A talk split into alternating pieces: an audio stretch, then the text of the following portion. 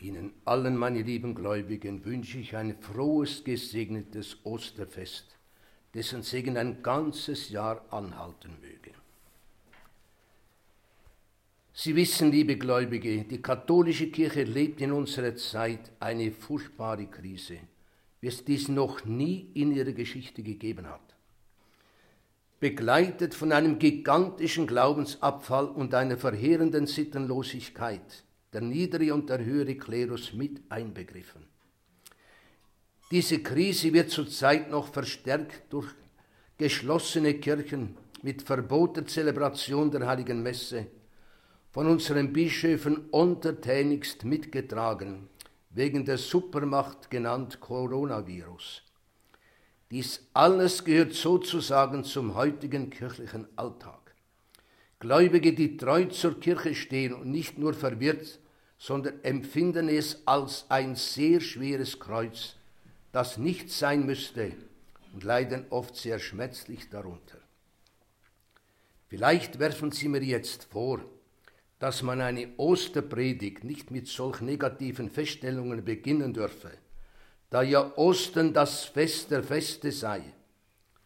Ich tue es deshalb, damit das Folgende sich umso strahlender abhebe und auch zeigen möge, dass es irgendwo in den schlimmsten Zeiten von Krisen und Verfolgungen immer tapfere Zeugen der Wahrheit gab und gibt, die in unerschütterlicher Treue zu Christus und seiner Wahrheit stehen. Ich nehme die folgende Ostergeschichte in gekürzter Form dem Erlebnisbericht eines Priesters, der im Westen davon Zeugnis ablegen konnte. Es war zur Zeit des Kommunismus in Russland. Das Dorf Solzi, heute mit gut 10.000 Einwohnern, hatte seit der kommunistischen Revolution im Jahre 1917 keine Osterfeier mehr erlebt. Die Ostergesänge in Solzi und in vielen anderen Dörfern waren verstummt. Mit Gewalt waren die Gotteshäuser in Kornspeicher, Scheunen, Fabriken und Tanzsäle umgewandelt, die Priester vertrieben oder ermordet worden. Und jetzt, nach 25 Jahren, war es wie ein Lauffeuer durch das Dorf gegangen, dass ein alter Priester und ein Diakon aufgetaucht seien, die mit den Gläubigen die Osternacht feiern würden. Im Nu war die Kirche wieder für den Gottesdienst hergerichtet. Die meisten der jungen Dorfbewohner hatten noch nie eine Feier der Osterliturgie erlebt und noch nie in ihrem Leben einen Priester gesehen. Trotzdem trieb diese Menschen nicht die Neugier in die Kirche, sondern die stille Sehnsucht nach einer heilen und heiligen Welt, die für sie in dem freudlosen, grauen und monotonen Leben der Sowjetunion nicht mehr zu existieren schien. Schon am frühen Abend strömten die Gläubigen herbei. Die Menge stand dicht gedrängt, Kopf an Kopf. Kurz vor Mitternacht begann die Feier. Als der weiß gekleidete Diakon mit ausgebreiteten Armen den Gläubigen mit lauter Stimme zurief, Christus ist auferstanden, war es, als ob ein Funk in ein Pulverfass gesprungen wäre. Explosionsartig kam es wie aus einem einzigen Mund der Aufschrei, er ist wahrhaft auferstanden. Der Schrei saß ihnen in der Kehle. Jahrhunderte hindurch hatten ihn die Gläubigen Russlands in der Osternacht hinaufgerufen in die Kuppen ihrer Kirchen. Er ist wahrhaft auferstanden. Damals in Palästina, hier bei uns in Russland, Christus ist auferstanden, der von den Menschen ermordete Sohn Gottes, der gemarterte und gekreuzigte. Ja, er ist auferstanden in allen, die ihn lieben, die an ihn glauben, die auf seinen Namen getauft sind. Der Augenzeuge der Feier berichtet, jetzt erkannte ich im Lichtermeer der angezündeten Kerzen deutlich die Gesichtszüge dieser Menschen und traute meinen Augen nicht, die meisten waren von Tränen überströmt. Immer wieder sangen sie mit dem Chor das uralte, herrliche Ostertroparion. Christus ist von den Toten auferstanden. Er hat den Tod durch den Tod vernichtet und den Toten im Grabe das ewige Leben gebracht. Sie sangen diese Gesänge, obwohl weit über die Hälfte von ihnen nie an einem Gottesdienst, geschweige denn an einer Osternacht teilgenommen hatten. Gegen vier Uhr morgens war die Feier zu Ende. Die Leute strömten aus der Kirche mit ihren brennenden Osterlichtern, Tränen der Freude in den Augen. Sie riefen sich gegenseitig immer wieder zu, Christus ist auferstanden, er ist wahrhaft auferstanden. Eine ungeheure Freude und Begeisterung hatte diese Menschen ergriffen, welchen den Schmerz ihres leidvollen Daseins auslöschte, wenn auch nur für Stunden und Tage. Niemand wusste, was ihm bevorstand. Eines aber spürten sie. Die Auferstehung zum ewigen Leben war keine Lüge, sondern die wahrhaftigste Wirklichkeit. Auch wir, meine lieben Gläubigen, wollen uns von diesem Jubel und dieser Freude über die Auferstehung des Heilandes ergreifen lassen. Die heilige Liturgie führt uns immer wieder in verschiedener Weise zur Auferstehung des Heilandes hin. Die vielen Feste unseres altehrwürdigen und geheiligten Kirchenjahres sind keine Überwucherung des Osterfestes, wie behauptet wurde. Im Gegenteil, sie sind der Lichtglanz von Ostern, der in verschiedenen Festfeiern zu Ehren Jesu Christi, seiner heiligsten Mutter und seiner Heiligen, immer wieder aufs Neue vor unseren Augen aufleuchtet. So wird jedes heilige Messopfer jede heilige Kommunion zu einer Begegnung mit dem auferstandenen und verklärten Christus. Und wie nichts anderes ist das heilige Messopfer die reinste und vollkommenste Eucharistie, das heißt Danksagung Gott dem himmlischen Vater gegenüber. Denn Jahrtausende reichen nicht aus, ja nicht einmal die Ewigkeit, dem himmlischen Vater Dank zu sagen für die Auferstehung seines Sohnes, in der wir mit auferweckt sind, um ewig vor Gottes Thron das Alleluja singen zu dürfen. Das Wissen um die Herrlichkeit dieser Gnaden müsste die Priester, vor allem die Zweifelnden und in ihrem Berufe Verunsicherten, mit dem Prophetenlos ihres Berufes versöhnen. Gerade die Priester haben allen Grund, in Demut stolz zu sein, weil sie berufen und auserwählt sind, Künder der Auferstehung zu sein. Durch Wort und Sakrament dürfen sie die Auferstehung des Heilandes in die Welt hinaustragen, damit sie auch an den Gliedern des geheimnisvollen Leibes Christi Wirklichkeit werde.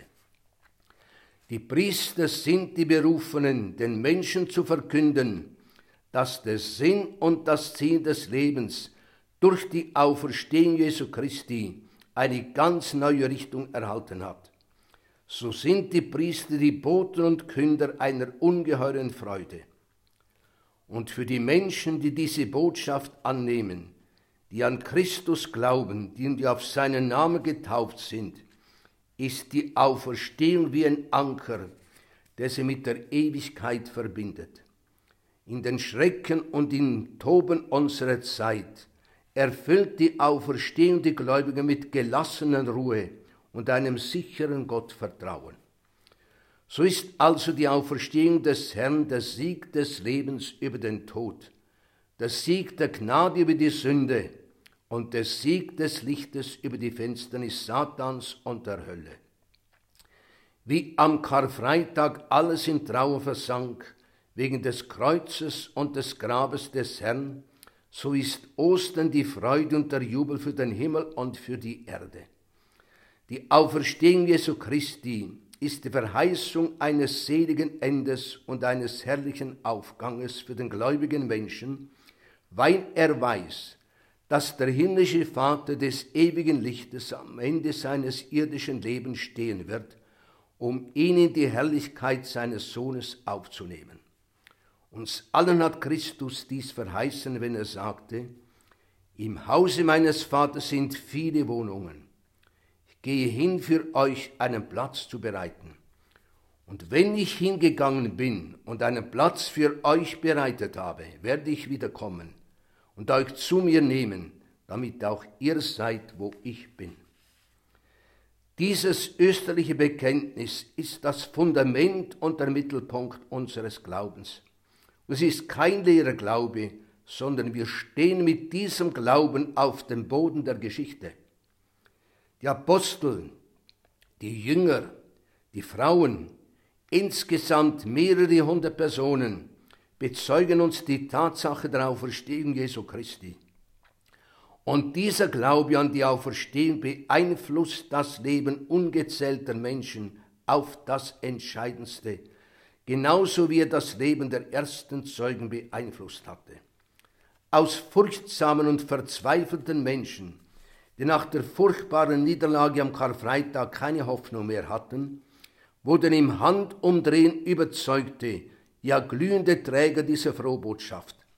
Ein Petrus, ein Johannes, ein Andreas und viele andere ließen sich lieber einsperren, quälen, totschlagen, enthaupten und kreuzigen, als dass sie nur ein Wort von dieser Osterbotschaft zurückgenommen hätten. Sie konnten einfach nicht anders. Es war zu gewaltig, zu unumstößlich, was sie erlebt hatten. Deshalb ist es völlig unvorstellbar, dass die letzte Wurzel einer so heroischen Haltung, die ihresgleichen sucht, dass die Wurzel dieser geistigen Macht, dieses Glaubens, dieser Hoffnung und dieser Liebe, die selbst dem Tode standhält, dass all dies seine letzte Ursache in einer gewaltigen Täuschung gehabt haben soll.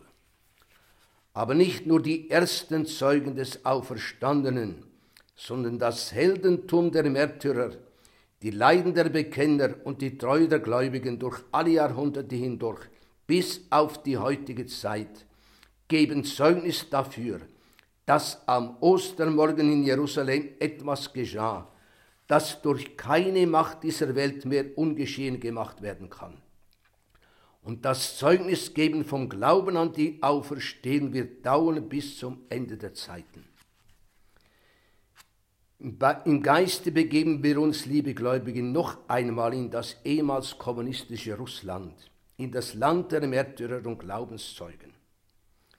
Auf einer überfüllten Parteiversammlung unweit von Moskau hatte ein Funktionär über zwei Stunden auf seine Zuhörer eingeredet und den sogenannten Beweis erbracht, es gebe keinen Gott, es könne keinen geben und es habe nie einen gegeben. Seines Erfolges sicher stellte er dann zum Schluss die immer wiederkehrende Frage, ob jemand zu seinen Ausführungen noch etwas zu sagen oder zu fragen habe. Da hob ein unscheinbarer Kolchosearbeiter den Arm und bat, nach vorne kommen zu dürfen was ihn der Redner gerne gestattete, in der Hoffnung, seine Ausführungen bestätigt zu bekommen. Der Kolchosearbeiter stieg zum Podium hinauf. Langsam drehte sich der Menschenmenge zu, breitete seine Arme aus und rief mit kräftiger Stimme in den Saal hinein, Christus ist auferstanden. Wie ein Mann sprangen alle von den Sitzen auf und schrien wie aus einem Munde, ja, er ist wahrhaft auferstanden. Für den Kolchosearbeiter war der Gang zum Rednerpult der Gang in die Verbannung nach Sibirien. Was aber in den Herzen dieser Zuhörer und unzähliger Christen in Russland geglaubt, geliebt und verehrt wird, ist die Auferstehung zum ewigen Leben. In gleicher Weise gilt dies auch für uns. Deshalb bekennen wir voll Freude und große Dankbarkeit in der Ostersequenz. Nun wissen wir, Christus ist erstanden, wahrhaft vom Tod. Du Sieger, du König, sich unsere Not erbarme. Amen. Alleluja.